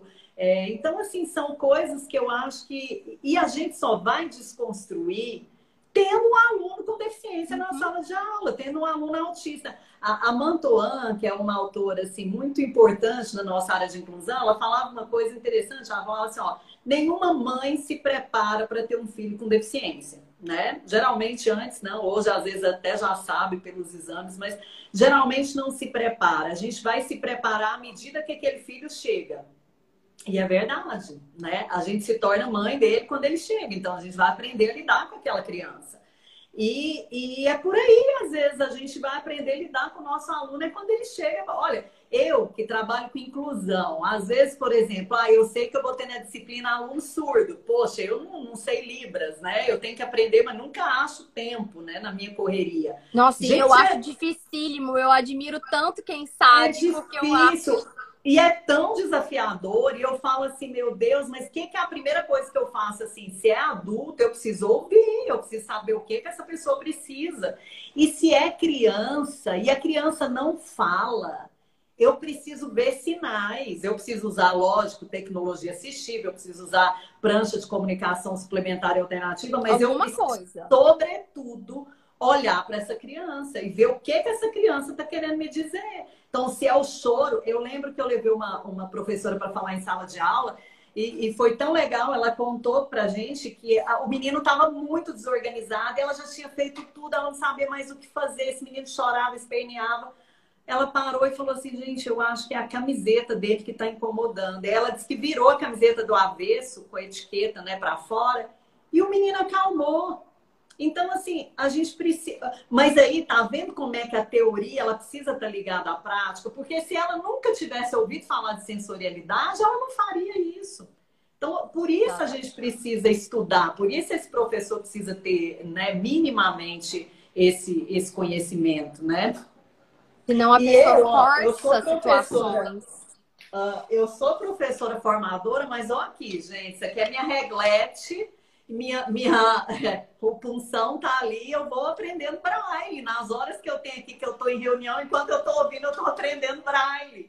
Porque eu quero que os meus alunos aprendam. E você sabe que hoje a gente está tendo, até na Pestalozzi, eles me pediram vaga, que a gente vai fazer um curso de braille na Federal, vaga porque está tendo muito caso de criança que é cega e que é autista. Né? Então a gente está tendo muito. Eu sei que tem. Ou baixa setup, visão, né? Justamente. Então é, a gente precisa né, saber um pouco de cada coisa. Eu penso assim.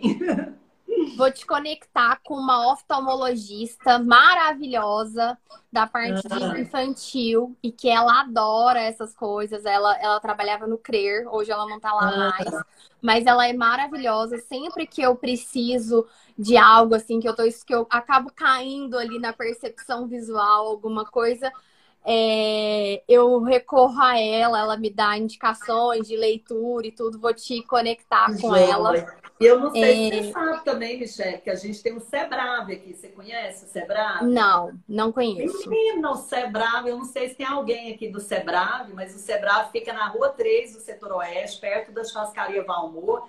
E é um centro de atendimento educacional especializado para crianças com deficiência visual, cegueira e baixa visão. E, e lá tem autistas, né, que são é, cegos. Então, assim, é um, depois você entra para você conhecer, porque é uma coisa de primeiro mundo. Assim, a gente é uhum. é pouco conhecido, mas faz um trabalho maravilhoso também. Né, um trabalho público, gratuito, e as meninas de lá são maravilhosas. Meus alunos vão para lá pelo menos três dias para aprender um pouco sobre, sobre a inclusão da pessoa com deficiência visual. Sim, que é, por exemplo, uma área que eu, por exemplo, não domino. Às vezes as pessoas, ah, mas eu tenho um caso, não. Ó, essa parte aí eu vou ficar te devendo, porque aí eu, eu, eu, eu tenho uma, a, a Ana Bia, né, que é até o irmão dela, é, ela é profissional E aí ela tem um irmão que é autista, ah. é, que é surdo. É, Ana Bia, coloca aí para mim. Então, assim, que é essa questão da, do ah, acúmulo, né, de, de diagnósticos, né, de, de uhum. condições, que é o que você está é. trazendo. Que a gente precisa estar preparado é, uhum. para isso. Uhum. É, então, a gente. e, e, e assim, não tem como a gente se preparar para tudo. Realmente, às não. vezes, a gente vai ter que se preparar com o carro em movimento. Uhum, uhum. Olha, eu vou te falar, eu tive uma disciplina que eu dei na UFG, gente, olha o que, que eu tinha. Eu tinha dois autistas, eu tinha duas alunas quilombolas e uma indígena. Não, e tinha surdo também na turma. Então pensa o que, que é você lidar com a diversidade. Não pensa que é fácil só porque eu pesquiso inclusão, não. Eu tive que, por exemplo, a audiodescrição. Hoje é uma coisa que a gente está falando para autista e pouquíssimas pessoas conhecem sobre audiodescrição para autista. Então, são áreas que se conectam, né? E que é muito interessante, porque são saberes ali que são saberes da área da deficiência visual, mas que servem para o autismo também, né? Então, Exatamente. Muitas, muitas coisas legais. Eu falo assim, meu problema é que eu sou apaixonada por todas as áreas. Então, eu estudo muito autismo. Falta pouco tempo. Nada pela deficiência visual, mas assim, a gente não tem tempo para fazer tudo, né? Tudo que a gente quer. Não tem. E aí até a Ana Bia tava falando. Eu lembrava, Ana Bia, que ele tinha uma questão com a visão. É justamente, ele tem baixa visão e, ah, e é surdo e, e, autista, nível 3. Então, assim. Baixa é... surdo e autista, nossa, é desafiador, hein? Muito, muito desafiador. Uhum. Então, assim, uhum. é, é uma. É realmente assim, a gente tem que buscar é aprender. Uhum. Você falou da audiodescrição, fala um pouco mais sobre isso pra gente. Eu, eu não conheço. Você nunca ouviu falar de audiodescrição? Uhum. Então, a audiodescrição é você, é, é você verter em palavras aquilo que a pessoa cega, por exemplo, não pode ver. Então, por exemplo, se eu estou mostrando aqui o livro para você, se tiver alguma pessoa cega aqui, ela não vai ver a capa do livro, ela vai perder essa informação, ela não pode perder essa informação. Então, por exemplo, eu teria que audiodescrever a capa do meu livro. Então, por exemplo, a ah, gente, vou fazer aqui de maneira assim, bem sucinta, mas, por exemplo, eu vou dizer, olha, é, eu estou mostrando a capa de um livro, o livro, a, a, o fundo dele é branco, é, no alto da página está escrita na Flávia Teodoro, abaixo a palavra autistas na cor azul, é, abaixo é, cinco cadeiras coloridas e logo abaixo o título e os espaços escolares adaptados. Então, é, eu vou audiodescrever aquilo que a pessoa com deficiência visual não é capaz de enxergar. Então, por exemplo, é, vídeos, filmes com audiodescrição. E isso para o autista, como o autista ele é muito visual, isso ajuda muito você audiodescrever imagens. Esses dias, por exemplo, eu coloquei. Nossa, gente, eu venho falar sobre espaços escolares adaptados, eu tô lá na audiodescrição. Mas é assim, uma coisa emenda na outra. Esses dias eu coloquei é, a Mona Lisa para os meus alunos audiodescreverem a Mona Lisa, né? E só que antes eu fui audiodescrever, eu disse, meu Deus, eu não tinha nem no... assim, eu nunca parei para enxergar a Mona Lisa. Eu via, mas eu não enxergava, ou eu enxergava, mas eu não via, né? Gente. Então você vai áudio, por exemplo, eu falando aqui com você, é, se você fosse uma pessoa cega, por exemplo, eu iria me apresentar. Meu nome é Ana Flávia, eu sou uma mulher, eu tô suada, eu não tô querendo ligar o ventilador aqui porque ele é barulhento, mas eu sou uma mulher, né, branca, é, loira, de cabelos lisos, meus cabelos estão é, abaixo do ombro, eu estou usando óculos de armação vermelha, estou usando uma blusa branca, é... nem sei isso aqui, acho que parece um bordado vazado, né? É, então, eu vou, eu vou dizer quais são as minhas características. Isso é interessante, gente, porque a gente vai ter muito autista cego. Então, como é, é, como é importante a gente também saber que existem outras áreas que se conectam, né? E hoje a audiodescrição é outro mundo. Meu Deus, é muito legal. Você tem áudio. Eu vim de um estado, Recife, quem tá aí sabe, Recife é fortíssimo na audiodescrição. O meu professor foi o professor Francisco, que inclusive tem filho autista também, ele, ele é, foi o pioneiro, ele foi um dos que trouxe a audiodescrição para o Brasil, né? E a audiodescrição é isso, por exemplo, um, um, um cego que vai num carnaval, ele tem direito a saber o que está acontecendo, a ver de uma outra forma. Né? Um cego que vai no cinema, as pessoas falam assim, gente, mas para que, que cego vai no cinema? Né? Se ele não vai enxergar nada. Então, a importância da audiodescrição nos filmes, a importância da audiodescrição no teatro, a importância da audiodescrição na escola. Porque você vai usar livro didático que tem muita imagem. E isso é tão legal, gente, porque se o autista ele é muito visual, e aí uma das coisas que eu falo em espaço escolar adaptado é usar muitas imagens na escola, né? Isso você sabe, você tá, é, é, o, é o tal do chover no molhado, né? Mas Sim. talvez nem todos aqui saibam que, que existe um número expressivo de autistas que são muito visuais. Então, quanto mais. É, essa semana eu escrevi na minha página assim, que uma imagem vale mais do que mil palavras para o autista. E às vezes é isso mesmo, né? Você mostrar vale mais do que você falar. E assim, sem generalizações, né, gente? Porque sim, também não é todo autista é, é visual. Exatamente. É. Não é. Mas, por exemplo, aí você usar a audiodescrição, quando você está audiodescrevendo aquela imagem, talvez você vai conseguir chamar a atenção dele para detalhes que ele não vai ver se ele tem uma percepção fragmentada da, da realidade, né? Isso aí é outra live, é uma live só sobre não. audiodescrição. Não, vamos fazer, vamos fazer. Já, já estamos aí, já, já estou convidando publicamente. Não, amei. Eu acho assim que é, e, e aí eu já pensei em outra coisa aqui, que é a gente adaptar, né? O tanto que a gente não pode ficar fechado é dentro é. de uma área e dentro de uma, de uma, de uma caixinha.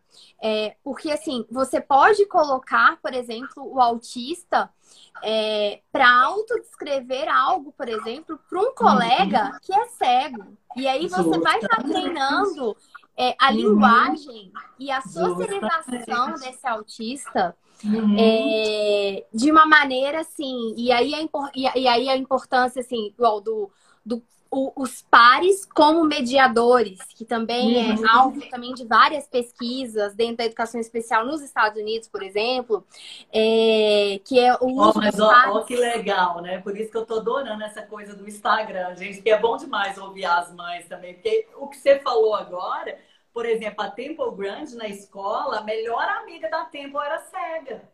Foi a pessoa que ela mais se identificou, a pessoa que compreendeu as necessidades dela. Quando ela quer criar, por exemplo, a máquina do abraço, e ela pede para essa amiga dela entrar na máquina, e aí ela tem todo, né? Ela, ela se torna muito amiga dessa pessoa cega. Isso é muito interessante, porque são diferentes deficiências, mas que conversam entre si, né? Exatamente, assim, é, é muito interessante, assim, por isso que a gente tem que.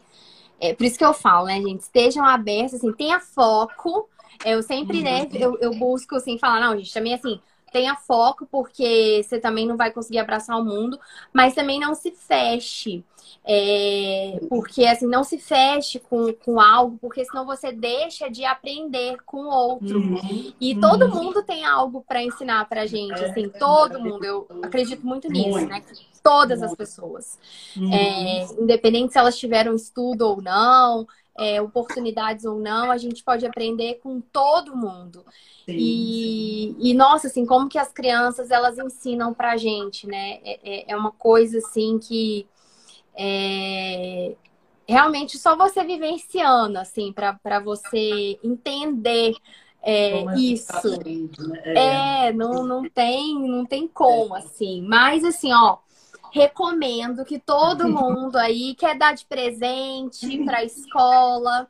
É... Mostrar, alguém pediu aí para eu colocar a capa, ó, tá aqui, gente.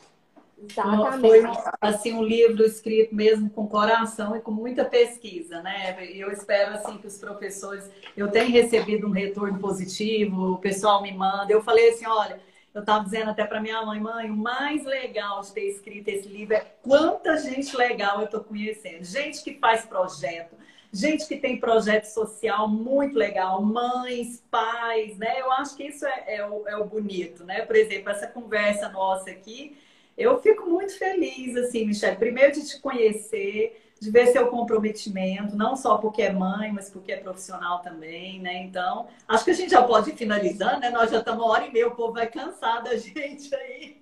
Ó, oh, todo mundo, os feedbacks estão sendo maravilhosos, assim, todo mundo. É, pode deixar que eu vou, vou puxar na Flávia para, já que foi a primeira dela, para ela fazer mais, para ela voltar aqui. É, porque, assim, é muito interessante. E, assim, é um livro, gente, que é muito gostoso de ler.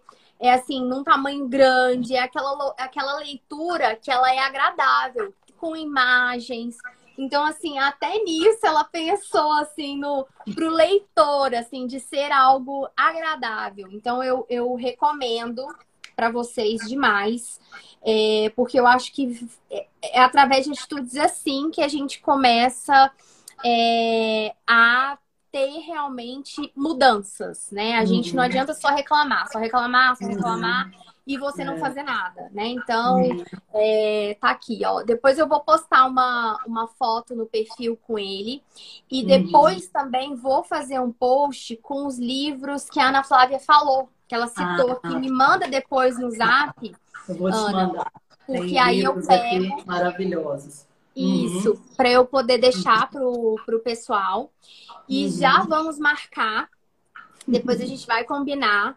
Porque quero, acho que a gente tem muito assim para trocar. Dialogar, né? Exatamente. Acho que é, é maravilhoso para a gente poder levar esse conhecimento, né? Não só para quem estava aqui ao vivo, mas para quem vai assistir isso aqui quando a gente uhum. estiver fazendo outras coisas, vai ter alguém que vai assistir isso aqui. Todas as nossas lives viram podcast. Então, ah, depois dessa live, é, é, depois eu te passo todos os links uhum. quando o pessoal da edição fizer, é, porque eu, depois ela vira vídeo no YouTube, depois ela vira podcast. Então, assim, daqui um ano, daqui dois anos, daqui três anos, vai ter alguém assistindo. E isso aqui vai fazer a diferença na vida de alguém. Então, assim. Bom, é isso que eu quero, de coração, é isso que eu quero. Exatamente, isso é maravilhoso. E então, agradeço. Conto com ah. você para as próximas, porque a gente Sim, tem muita certeza. coisa para conversar. Sim, eu fiquei muito feliz, viu, Michelle, te conhecer e também eu conto com você nas minhas disciplinas. Pode contar comigo, você pode contar um comigo. lá sobre água. Vou, vou com o maior prazer. Vou com dizer da minha alegria mesmo. Eu estava bem nervosa, porque eu falei, meu Deus, eu nunca fiz live. Ai, meu Deus, minha primeira live, eu não sabia. Gente, eu estava achando que a live podia fazer no meu computador. Meu filho disse, não, mãe, é no celular. Aí eu fiquei louca, porque meu celular estava acabando bateria e tudo. Saiu Mas, pegando o carregador. um prazer muito grande, né? Prazer rever aqui também muitas pessoas queridas que entraram aí, alunos, colegas. É, e estou muito feliz, muito feliz mesmo por, por poder compartilhar um pouco daquilo que a gente sabe. Eu sempre penso assim, a gente sabe muito pouco. É, o mundo do autismo ainda é muito vasto, a gente precisa ainda de muita pesquisa, né? E te agradecer de coração. E brasileira. Sim, e brasileira, né? mais, Porque... mais brasileiros fazendo pesquisa, né? É, Com porque eu, o que eu leio e o que eu estudo, eu sei que 90% dirá, quem dirá, 95% das pessoas não vão ter acesso. Por isso que eu sempre falo, eu falo assim, não, gente, beleza, eu vou estudar aqui para vocês, eu vou fazer uma mega aula baseada Sim. nesse monte de livro, aqui isso nesse mesmo. monte de artigo, para fazer com que esse conhecimento se torne mais próximo Sim. das pessoas. Porque é o que você falou, a dificuldade do aluno de ler um artigo não é fácil mesmo. Não, não é, é fácil. Eu brinco que eu tô ficando analfabeta, porque eu passo o dia inteiro lendo em inglês. Nossa, então, assim, é, aí eu pego e esqueço, assim, eu. Gente, mas peraí, como é que escreve essa palavra mesmo? O tanto que a leitura é importante, né? Uhum. Eu tô fazendo, só que eu falo ela em inglês, aí eu tô lascada pra escrever não, Eu não tô nesse nível, não. Meu inglês ainda é bem inicial. Mas, mas é bem é, é, isso que você falou, né? É, a, acho que hoje está havendo uma produção, está começando uma produção maior, tem muita gente boa aí que está começando a escrever. É, em breve eu vou ter um artigo publicado até de uma aluna que estava aí, que é um artigo sobre o AEE para alunos autistas na pestalose. Eu acho Quero que vai saber. dar também, eu acho que as pessoas também sabem pouco do atendimento educacional especializado e que é importantíssimo na vida do autista, né? Depois a gente pode fazer uma, uma live depois falando sobre isso. Vamos convidá-la. Vamos. Vamos fazer nós três. Vamos, vamos sim, vamos sim. Ah, tem muita Fechado. gente legal lá na Pestalozzi também, a gente pode chamar, tem muita gente boa por aí. Com certeza, né? vai ser um e prazer. E eu tô muito feliz porque nós somos conterrâneas, né? Então nós Exatamente, estamos aqui pertinho, na mesma cidade. Sim, sim.